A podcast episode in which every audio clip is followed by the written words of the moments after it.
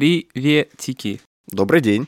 Добрый, добрый, добрый. Да, это подкаст «Выход в город». Да, мне почему-то кажется, я каждый подкаст начинаю одинаково. Надо как-то его знаю. разнообразить. Давай-ка составим план с тобой. План Н- приветствий. Да, на ближайший сезон. Я поворчу. Слушатели, если в следующий раз какой-то из наших подкастов начнется с того, что я опоздал, Артем будет ворчать, помните, что он тоже опаздывает на подкасты. Не опаздываю, а задерживаюсь. Семен Гудков Да. не предъявляет. И Артем Отрепьев. Вот на подкасты можешь опоздать, а на школьные уроки ты опаздывал, скажи, пожалуйста. Конечно, конечно, опаздывал. Я просыпал, прогуливал даже иногда. Э, Уроки, Бессовестно. да. Знаешь, э, с утра просыпался, говорил маме, что у меня болит живот, и все, и не ходил. Ну да. Мне иногда мама сама говорила, может, не пойдешь? В целом, дорогие слушатели, если вы этот эпизод слушаете, прошу прощения за тавтологию, в день его выхода, то совсем скоро у вас, точнее завтра, начинается новый учебный год. Если же вдруг вы слушаете его после вторника, то у вас учебный год уже начался. Поздравляем вас, если даже вы к этому не причастны. Мне кажется, есть такая, знаешь, родовая травма у всех школьников постсоветского пространства, когда конец августа и начало сентября — это вот такое времечко нервное немножко. Ой, я не знаю, я всегда с удовольствием первые несколько дней ходил в школу, потому что обычно первые два дня это вообще абсолютно не связано никак с занятиями, вы просто сидите, разговариваете, и там еще солнечно, ну, довольно приятная погода, вы просто общаетесь, а вот, вот следующей неделе после 1 сентября, вот там начинается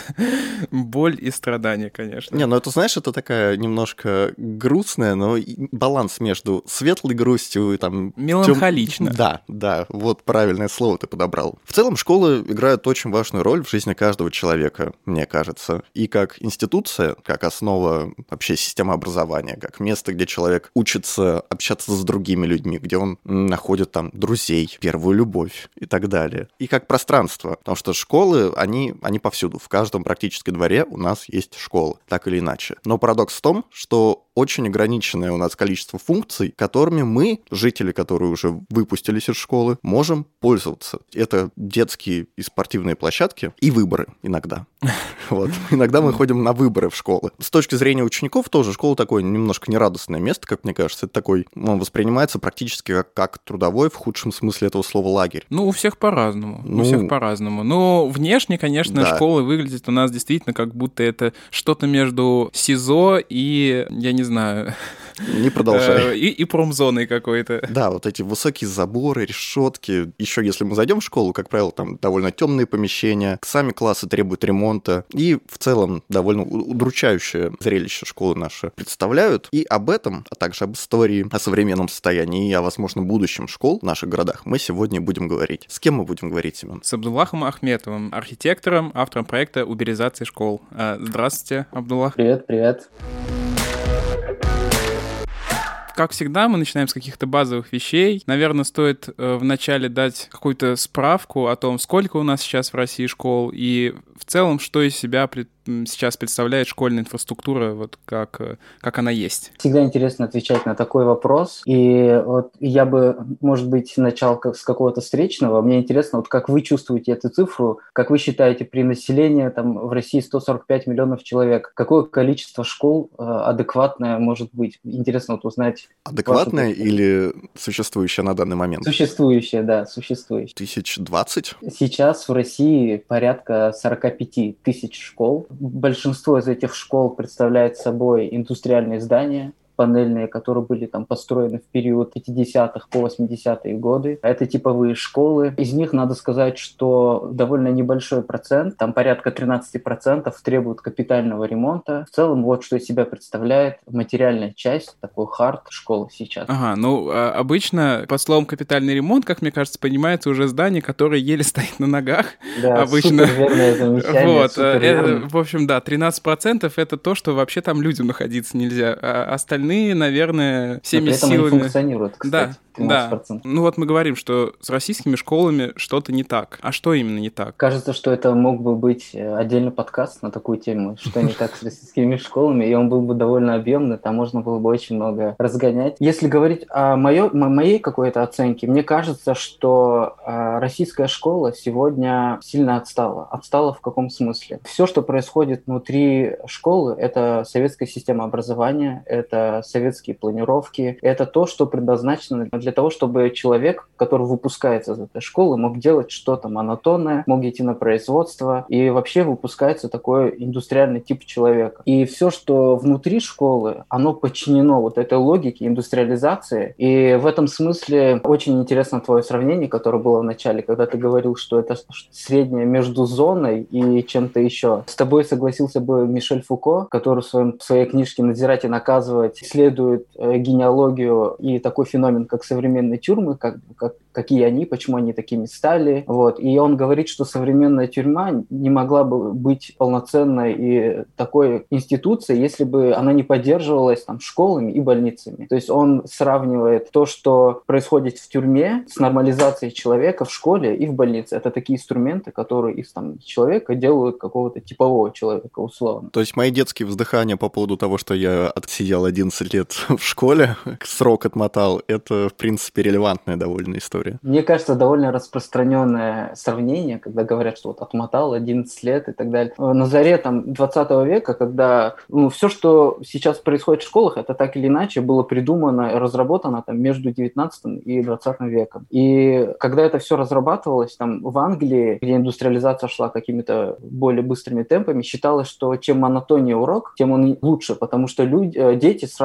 приучаются к такому монотонному труду, сразу приучаются к скуке, к выдержке. И вот в таком плане они считали, что чем скучнее урок, тем он лучше. Ну, здесь на самом деле тоже интересно, потому что для слушателей я поясню, что мама у меня школьный учитель. Мы пытались ее выцепить, но у нас, к сожалению, не, не получилось. Тоже я у нее спрашивал про ее опыт. И, ну, например, там в начале, в середине там десятых, э, какие нулевые, там 2008-2010, она ездила по обмену в Финляндию, где им показывали финскую систему образования, да, где школы такие более человекоориентированные, где там стараются, как раз стараются не монотонно учить, а развлекать человека. И на что она сказала, вот она съездила и сказала, ну, знаешь, как-то вот совсем не по-нашему. То есть э, российская система — это система образования, как мне кажется, это про пересилить, пер смочь, преодолеть, э, несмотря на плохие там, инфра... на плохую инфраструктуру и так далее. И тоже Высшая школа экономики проводила опрос,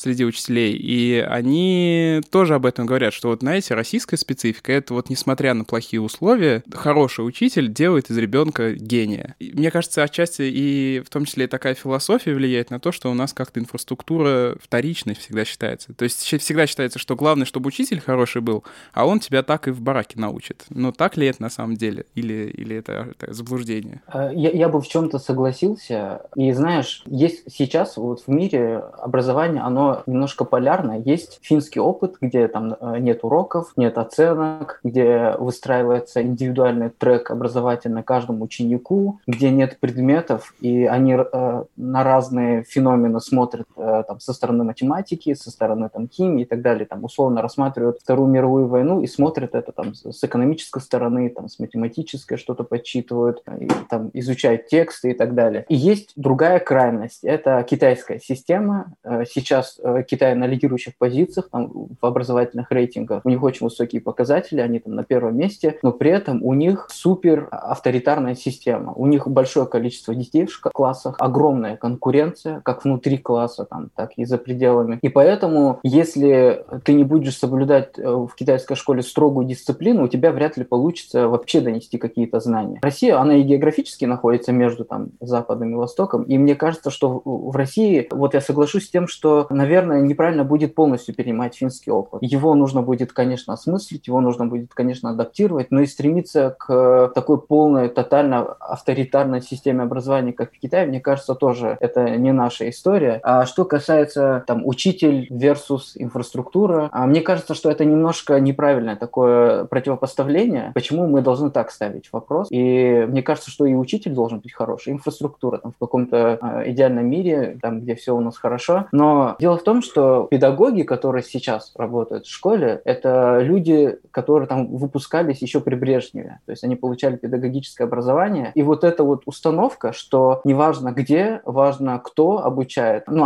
она именно тогда и как бы, она так навязывалась, как, ну, знаешь, такая идея, что кадры решают все, инфраструктура не так важна. А лично мне там чисто как архитектору кажется, что инфраструктура играет, ну, большую роль в образовании человека, и это не какое-то прямое влияние, а, ну, ну, иногда может быть какое-то опосредственное, которое он не воспринимает там какими-то первичными чувствами органа, но при этом оно сильно на него влияет, оно делает из него того человека, кем он становится. Да, но все-таки существует мнение, что архитектура прямо влияет на успеваемость учеников, например, и проводились в США такие исследования, и там показали, что есть прямая связь там между освещенностью школьных помещений, между тем, как они устроены, и, собственно, между успеваемостью конечных учеников, которые там обучаются. Но у меня вот здесь вот, я тоже видел это исследование, но мне, я не, не видел из-за того, что там это была просто новость, и не было как бы там расшифрована выборка и так далее, что изучали, как изучали, мне не совсем понятно, потому что есть подозрение, что в США все-таки качество инфраструктуры школ зависит от э, хороший это район или плохой это район.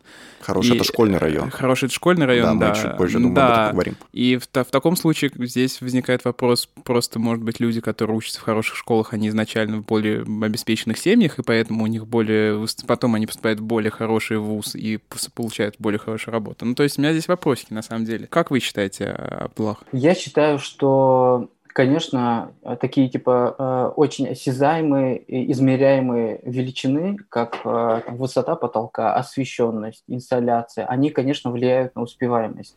Но мне кажется, что этот разброс, он не, не так велик и он не так критичен, как нам кажется. Я бы больше выделил, наверное, пространственное воспитание. То есть э, ребенок, он, вообще каждый человек, он большое количество времени проводит в этой школе. То есть 11 лет – это очень большой промежуток, это очень долго на самом деле. Вопрос в том, что он каждый день, там, с 8 до 2 часов в среднем получает определенный пространственный опыт. Он видит определенную там, планировочную систему, где есть длинный коридор, где вот эта перспектива его уходит в одну сторону, он понимает там на каком-то подсознательном уровне, что это означает, у, у меня, наверное, есть один путь, мне нужно обязательно стать этим или этим или этим специалистом, я не могу повлиять там, на будущее, не могу взять ответственность, а, ну это если утрировать, не могу взять ответственность и отвечать за свои решения. А еще мне э, очень важна этика, которая сопутствует школе. То есть классная современная школа, которая подвергает сомнениям постулаты, которая настраивает человека на, ко- на кооперацию, коммуникацию. То есть вот сейчас в школе нет пространств коммуникативных, где дети могли бы коммуницировать, выстраивать отношения между собой. Там условно просто мягкая зона, где дети там проводят время внеурочное или там проводят, например, время во время э, переменок. И вот в этом именно пространстве происходит их социализация. Они там спрашивают что-то, выстраивают отношения, там, и, и так далее. И мне кажется, что архитектура в том числе может влиять на восприимчивость к новому, на образы, которые романтизируются в школе. Ну, вот это вот довольно заезженная фраза, что, типа, есть выбор, к чему привыкать там с детства, к дворцам или к сараям. А, но мне кажется, что вот качественная, хорошая современная архитектура, она довольно сильно влияет на человека и влияет на его ментальность. А если выйти, как бы выйти из школы и фокус внимания немножко изменить, фокусироваться не на учениках, а на жителях близлежащих районов, потому что у нас школы — это большие пространства посреди дворов, и, как мы сказали в введении, очень-очень э, ограниченное количество какой-то инфраструктуры, доступной жителям районов, на территории этой школы находится. То есть они все-таки фокусируются на учениках, так или иначе. Скажите, какова роль школы сейчас в жизни современного района? Вообще можно ее как-то описать или нет? Ну, к сожалению, школы сейчас довольно маленький функционал выполняют именно по отношению к району, в котором они расположены. Да, это социальная нагрузка, да, это образовательная функция, ну, то есть дети приходят, они там образовываются и уходят по домам, но сейчас форматы использования территории школ, ну, они недостаточны, и они очень бедны. Там максимум это может быть э, какая-нибудь активность там, во время выборов, когда школа превращается в избирательный участок. Ну и сейчас э, мы наблюдали несколько случаев, когда школы за отсутствием там, иной инфраструктуры становились местом вакцинации, куда можно прийти и поставить вакцину. В целом сейчас э, роль школы в жизни там, современного района, она очень ограничена. И мне кажется, что требуется расширение там, сценариев, которые бы могли использоваться. Ну вот в регионах это отчасти справедливо, но в Москве на самом деле есть попытки как-то расшить вот это узкое место. Это просто я хотел пояснить там к первому нашему пункту. Я, я когда готовился к выпуску, прочитал вообще такую какую-то лютую, жуткую информацию, ну, она актуальна была на 2020 год, сейчас мне сложно сказать, что в московских школах, например, есть регламент, что между занятиями ученики не должны выходить во внутренний двор школы даже. Да, у нас и, такое было. Это что такое? Ну, как бы, что это? Извините, я, я, это я что, тебе скажу, тюрьма? Я тебе скажу больше. У нас, вот когда я учился в школе, у нас 9 лет, по-моему, или даже 10, у нас было строгое правило не выходить никому за пределы школы, то есть во внутренний двор. Но потом, на последнем году обучения, у нас, ну, у нас школа в форме буквы «Н». Наверное, самый типичный московский проект. И между двумя корпусами вот такое небольшое помещение, там, не знаю, ну, метров, не знаю, 100 квадратных, там его тоже обнесли забором, сделали какое-то благоустройство, назвали это гайд-парк и разрешили туда выходить, причем по расписанию. Там было две перемены, и там ученики, Вау. ученики младших классов в одну перемену выходили, а средней школы в другую. Ну, а мы, старшеклассники, конечно, плевать на все это хотели и ходили туда, когда нам было угодно. Ну, вот это супер странно, конечно, история. А все для безопасности, чтобы школьники не бегали, не курили, Ну, вот вопрос пили. безопасности, конечно, здесь и возникает. Э, когда говоришь о школах, сразу приходит совет, э, значит, матерей каких-нибудь э, района Дегунина, который будет на любое решение, касающееся школы, вопить, что это там,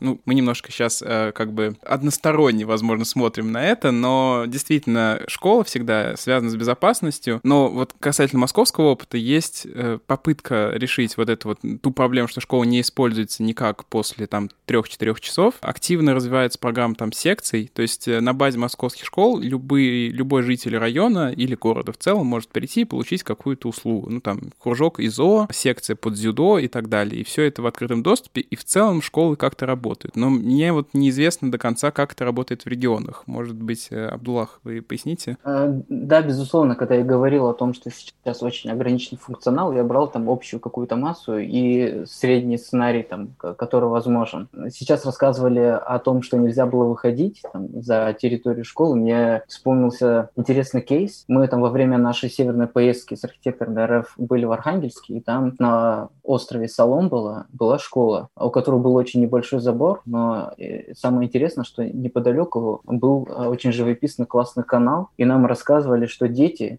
которые учатся в этой школе, во время перемены могут в какое-то теплое время года выйти к воде и взаимодействовать с водой, там, получить какой-то от нее заряд, уменьшить стресс. И многие э, родители хотели бы, чтобы их дети учились именно в этой школе, потому что у них была такая возможность там, общения с природой. Но даже во время нашей поездки уже говорили о том, что, скорее всего, школу обнесут большим забором и там сделают территорию закрытой, потому что, да, это, это влияет на безопасность, там, по их мнению и так далее. Что касается еще сценариев, которые могли бы использоваться, то интересные случаи, когда школа используется в программе, э, московские школы используются в программе «Московское долголетие». Пожилые люди могут проводить время, могут собираться в школах, и это очень э, хороший такой, получается, взаимодействие, потому что пожилые люди хорошо ладят с детьми, у них получается там хорошо коммуницировать, и все при этом довольны. Но повторяюсь, вот, например, даже что касается секции. Секции могут посещать чаще всего только дети, которые учатся в этой школе. А для всех остальных э, это проблемно. Я не говорю уже про взрослых, которые практически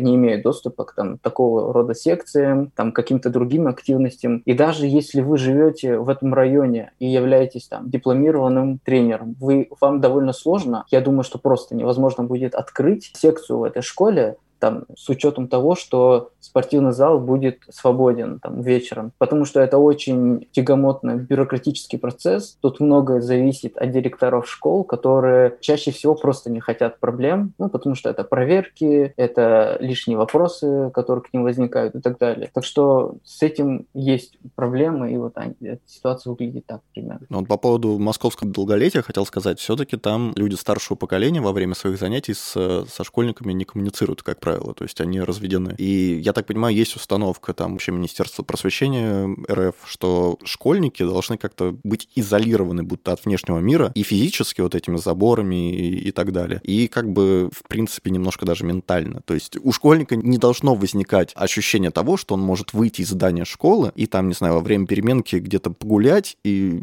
Потому что люди думают, что школьники что пойдут делать? Пойдут они, значит, покупать э, сигареты и э, алкоголь. С другой стороны, обязательно к школьникам придет какой-нибудь маньяк, э, террорист, не знаю, запрещенный в России организации, что-нибудь там устроит нехорошее на территории этой школы. А по поводу заборов, это, конечно, особенно я это заметил в Москве, когда у вас в большом микрорайоне стоит, допустим, детский сад, школа и еще одна школа, ну, потому что микрорайон большой, все это находится во внутреннем дворе, сжирает очень много места, все это находится за огромными пройти. заборами, и ты не можешь пройти из-за этих заборов, либо между вот этими тремя заборами будет маленькая щелочка, в которой э, протискивается еле один человек. И вот так вот в общежитии, где я жил, влюблено, так вот было. Там везло, что школа открывала забор, и можно было через их внутренний двор просто транзитом было пройти к метро. Потому что если бы они не открывали забор, приходилось бы крюк делать метров 500, наверное. Два примера приведу. Что помню, школа, которая возле моего дома, значит, с 2003 года там было изначально 5 э, ворот, 5 калиток, и люди могли насквозь пройти в, неск... в некоторых местах. Сейчас там две калитки, и как бы путь немножко, э, путь чуть-чуть срезается, как бы один угол ты можешь срезать, а остальные нет. Большую часть ты должен обходить. И школа, в которой я учился, тоже там было, по-моему, 5 ворот. К концу моего обучения остались одни. Одни ворота, но для машин,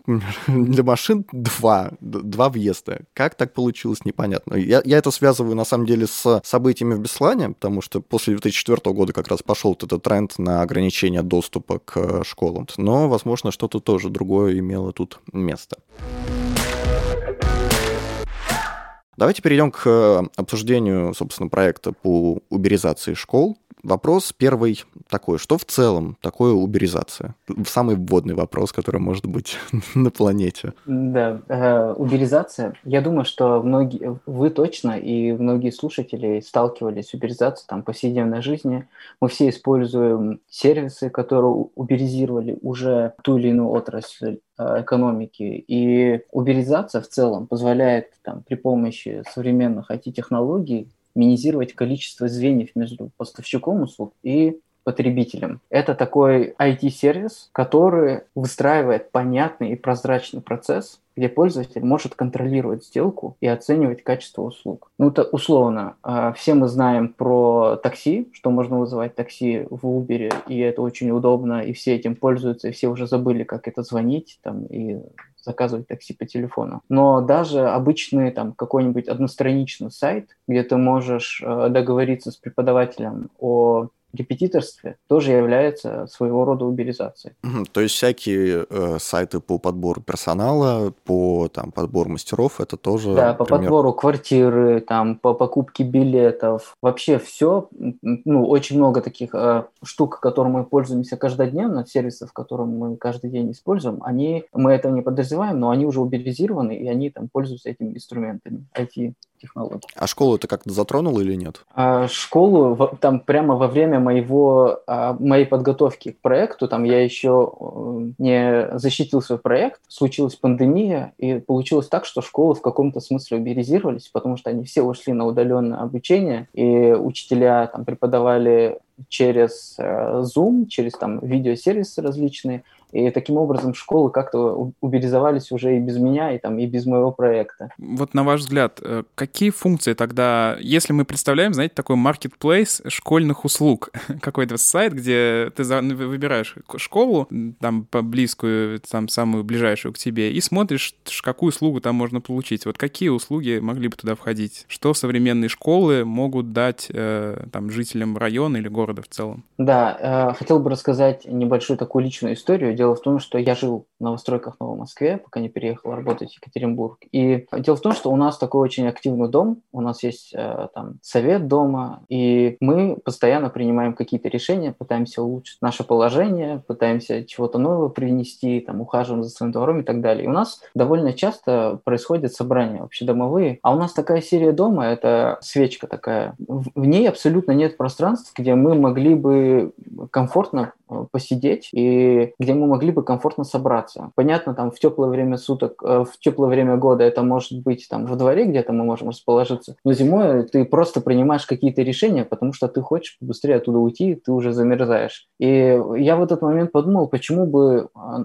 у школы есть актовый зал. Почему бы не использовать актовый зал как место, где местные сообщества, э, домовые советы местные могли бы собираться и могли бы а, более там, качественно и в более хороших условиях проводить там свои собрания. И может быть, от этого и качество решений бы поменялось. Кроме того, у школы есть спортзал, понятный всем и ресурс, который можно использовать. Фитнес-клубы, которые есть сейчас ну, практически во всех районах, это одна там, ценовая ниша. Спортивный зал мог бы стать более социальной заменой фитнес-клубов. И если ты житель района, если ты там находишься в определенной зоне доступности, ты бы мог пользоваться там школьным спортивным залом. У школы есть очень много образовательных пространств. Я говорю сейчас о классах, которые могли бы использоваться специалистами, которые живут в округе. Ну, например, я могу преподавать французский язык, но для этого, если я, например, выбрал, что это будет какое-то очное преподавание, не онлайновое, но для этого мне нужно там помещение. Я должен его снимать, либо я должен приходить к своему клиенту. А что, если я хочу э, преподавать в, в каком-то третьем месте, более нейтральном, и я бы мог э, арендовать класс в школе и проводить там занятия. Не только занятия какие-нибудь там языковые или какие-то образовательные штуки, а там могли бы проходить там, я не знаю, мастер-классы, могли бы проходить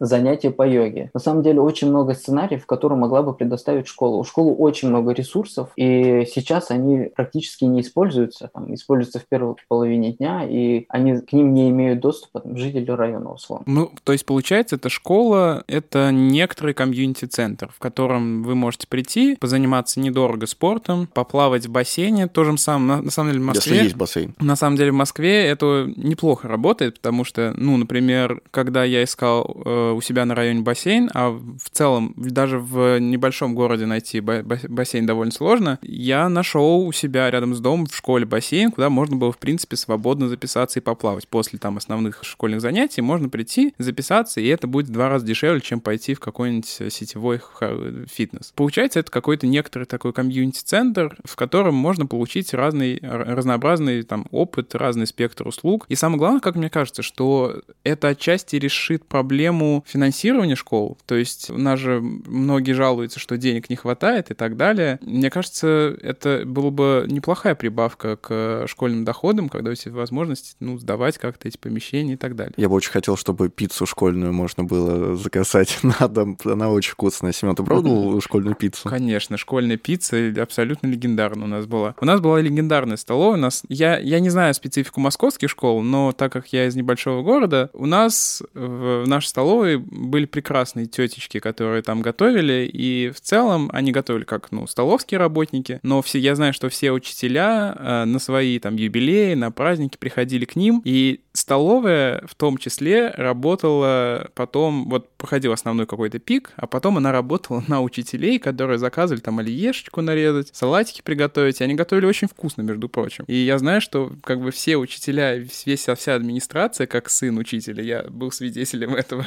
они заказывали еду именно там на свои... Попахивает коррупционной составляющей, на самом деле.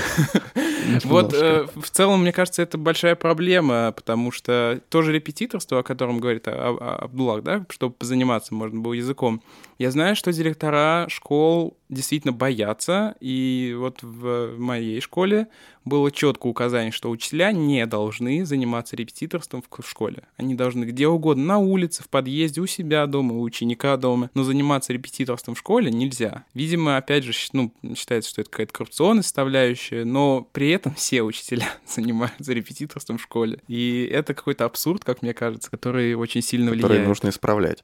Школьный двор, например, если мы возьмем, как мы можем уберизировать его? Мне кажется, э, какие мне приходят на ум идеи? У нас послед... ну, до пандемии, э, во время пандемии немножко приостановилась эта история. В Москве, по крайней мере, очень активно развивалась культура летних кинотеатров в парках, как правило. Почему бы не устраивать это на школьном дворе? И еще мне во время подготовки к подкасту такая пришла мысль. У нас на уроках биологии, вот по себе помню, у нас были только, значит, материалы в учебнике. То есть мы э, на практике даже не щупали вообще, что такое растение, растения, как они, как они произрастают, как их можно, как за ними можно ухаживать, что такое садоводство и так далее. Почему бы не предложить, например, сделать какую-то комбинированную историю, то есть высадить там, не знаю, грядки какие-нибудь, там, с помидорами, условно говоря, и чтобы в школьное время могли как бы ученики э, взаимодействовать, там, не знаю, навыки садоводства какого-то минимального прививать, вообще осознавать, что такое растение. А в неурочное время за ними могли бы ухаживать жители, можно было бы их сдавать в аренду, допустим, каким-то образом, и там, не знаю, помидоры со школьного двора, вообще идеальная схема, мне кажется. Вот, Абдулла, какие еще есть варианты уберизации школьного двора? Дело в том, что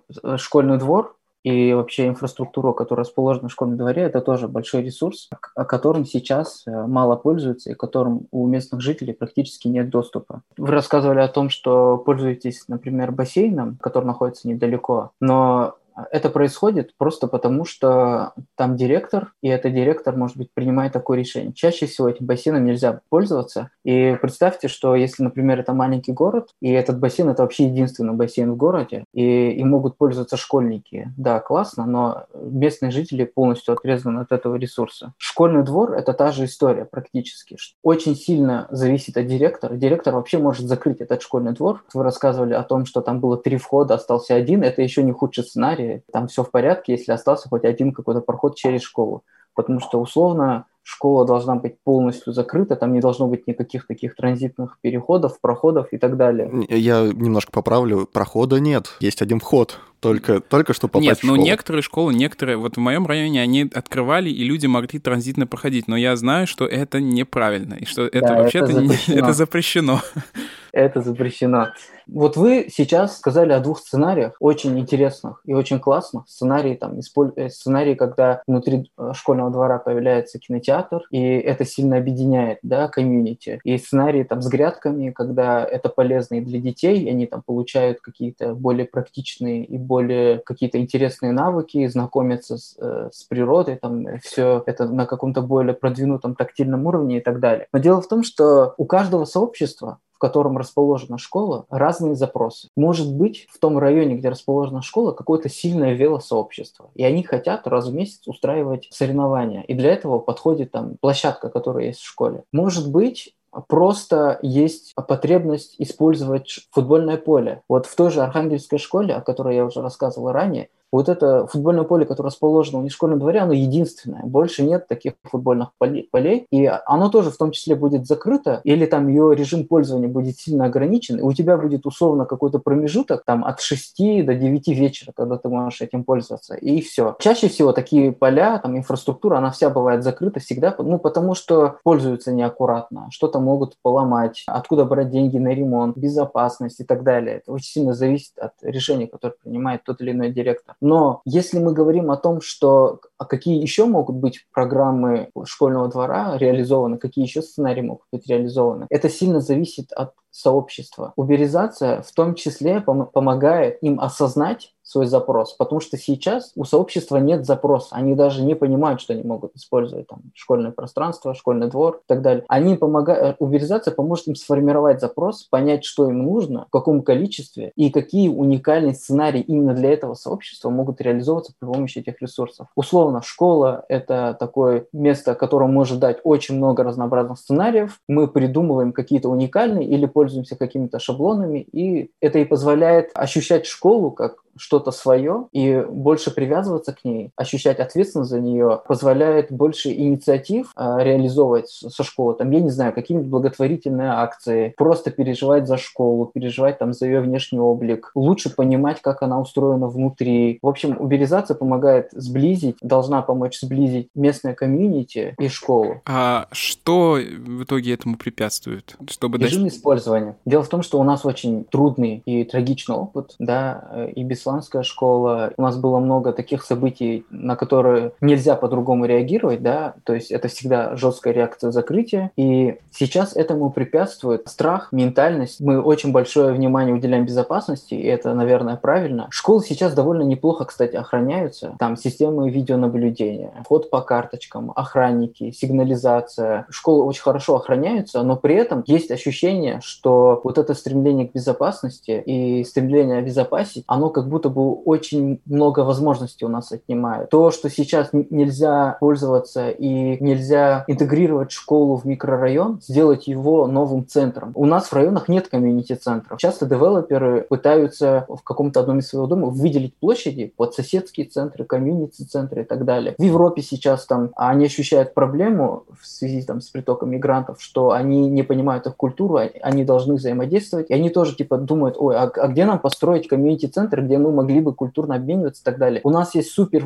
инфраструктура там школьная, да, которая может так использоваться, а инфраструктура там домов культуры, но при этом мы даже не думаем о том, чтобы использовать именно вот в таком ключе, потому что у нас какие-то сильные э, заслоны, мы сильно переживаем за безопасность, и может быть мы в, в какой-то степени спекулируем безопасность и перегибаем. Но это классическая история про театр безопасности, потому что, ну, вообще-то, э, вот истории про захваты школ и про террористические акты, они... Есть такое, как бы, экспертное мнение, что не, не мое, не мое, я его просто ретранслирую, что если террорист уже вышел из дома э, с намерением что-то взорвать, э, кого-то пострелять и так далее, то его остановить невозможно.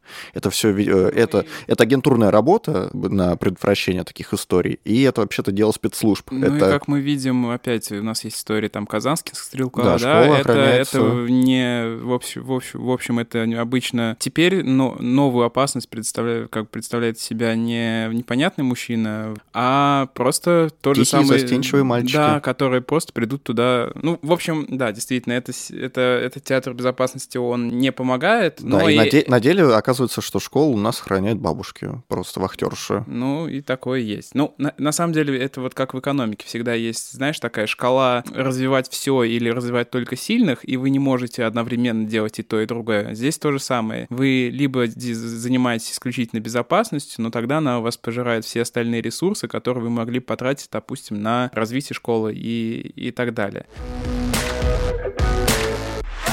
тогда у нас возникает такой логичный вопрос, а насколько эффективна вообще современная система управления школами, что в ней можно поменять, чтобы наши школы стали более современными, и их можно было как-то уберизировать? А, да, довольно тоже объемная такая тема, и я бы на- хотел начать с финансирования школ. Дело в том, что у нас был там сильный подъем с 14 по 18 год, мы увеличили финансирование на 30%, э, финансирование школ. А, да, наверное, стоит начать с того, что школы сейчас финансируются государством, это на 99 99% муниципальное финансирование, и все, что получает школа, она получает от государства. Был подъем там, с 14 по 18 год а, на 30%, но потом пошла стагнация, и сейчас идет тренд на то, что будут сокращаться расходы на образование. Поэтому можно говорить о том, что, наверное, можно подумать о схеме финансирования, потому что сейчас а, меценатам и благотворительности сложно предоставить свою помощь. Это всегда какие-то сложные юридические проволочки. Они всегда должны доказать, что за этим там не стоят их какие-то интересы.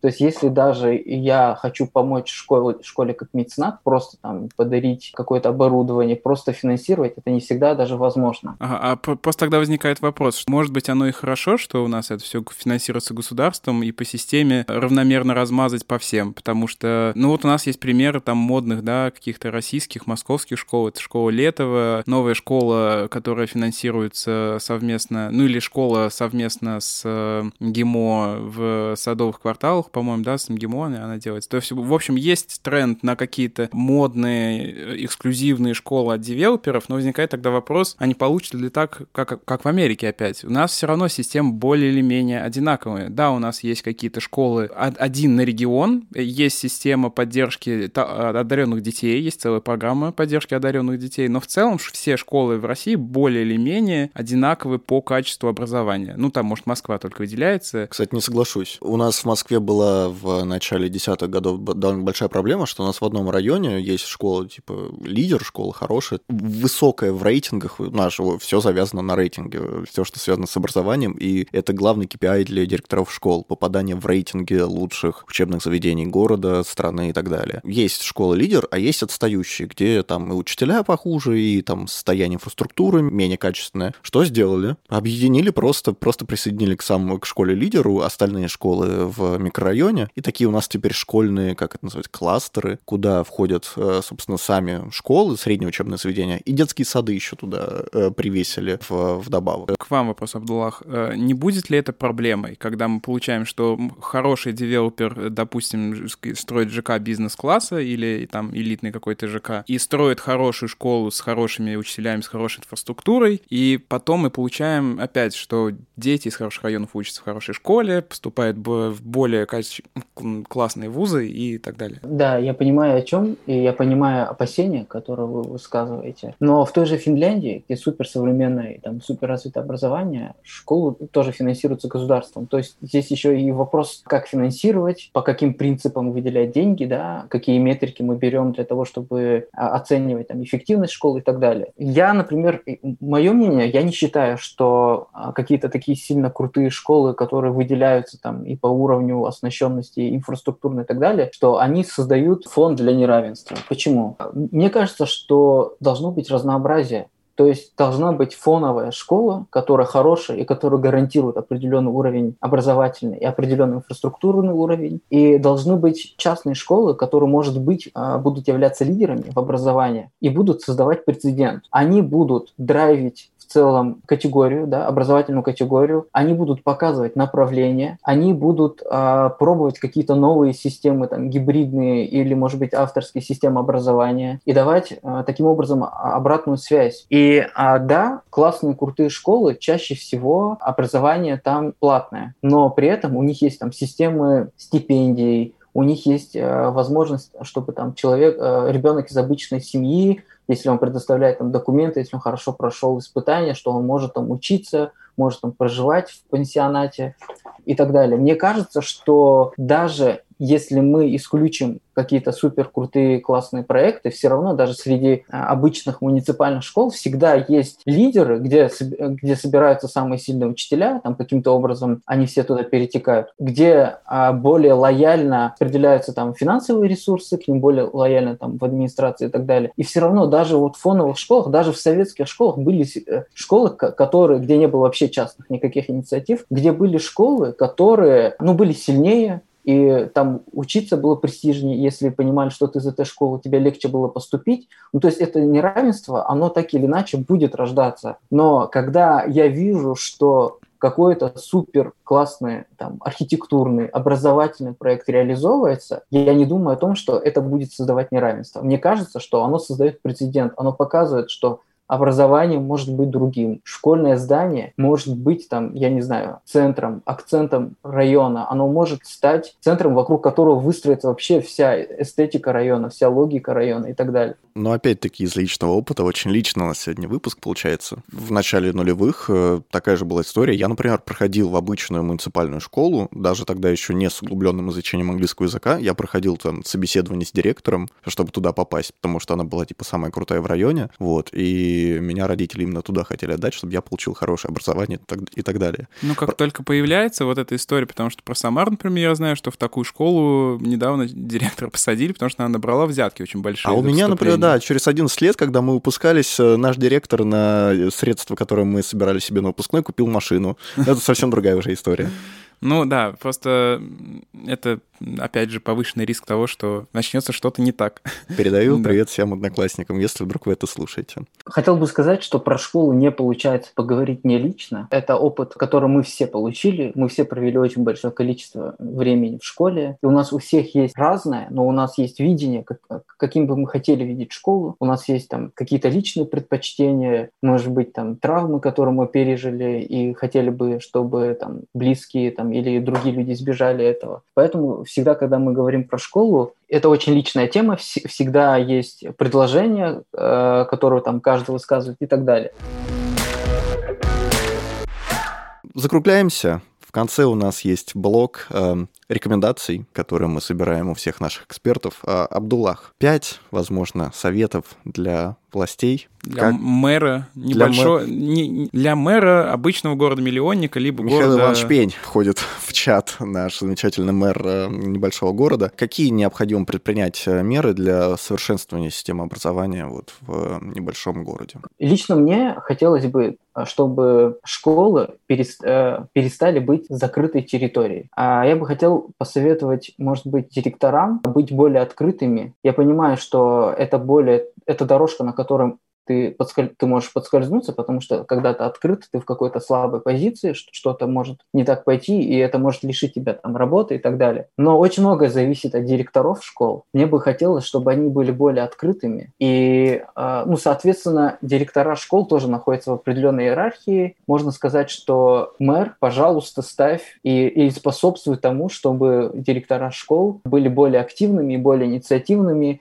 и те, которые хотят сделать из школы а, что-то большее, чем просто там коридорная какая-то система, классы, образование и ЕГЭ. Ну, то есть поддерживать э, людей, которые пытаются что-то изменить. Да, совершенно верно. Но при этом тут от власти очень многое зависит, но мне кажется, что никогда нельзя смотреть на это вот односторонне, типа вот, ой, а власть, что нам может предложить власть? Я сетую за то, чтобы жители, которые находятся в этом микрорайоне, чтобы они понимали, что они могут использовать школу, чтобы они формировали свой запрос, чтобы они об этом думали, поднимали эту дискуссию и вообще выводили этот вопрос в какое-то публичное поле. Почему они не могут этим воспользоваться? Как бы они хотели этим пользоваться? Чтобы они формировали свой запрос. То есть здесь, мне кажется, что успех будет когда это будет какое-то взаимное движение, и оно будет идти к цели превратить школу в какой-то новый центр микрорайона, сделать школу круче, сделать ее открытой там, и повысить ее ценность как институции. Make schools great again, как говорится. Да. Спасибо, Абдуллах. Абдуллах Ахмедов был у нас сегодня в гостях по Зуму, архитектор, автор проекта «Уберизация школ». С 1 сентября школьники. Если вдруг вы нас слушаете, да. Закругляя выпуск тоже личным воспоминанием, э, если позволите такую, такую историю. Мы, когда выпускались из школы, мы, у нас снимали интервью, значит, фильм про нас делали и э, спросили у меня однажды, э, типа, что будет после... Что ты пожелаешь школьникам, которые вот еще не выпускаются, которые младше тебя? Как бы я сказал, что все будет только хуже, все это, это, эту цитату из фильма вырезали, но сейчас хочу пожелать, чтобы все с нашими школами становилось только лучше. Это был подкаст «Выход в город». Да, Артем Отрепьев. Семен Гудков. В гостях был Абдуллах Ахмедов. Ну, а мы прощаемся. Пойдем учить уроки. Ну, давай. Всем пока. Пока-пока.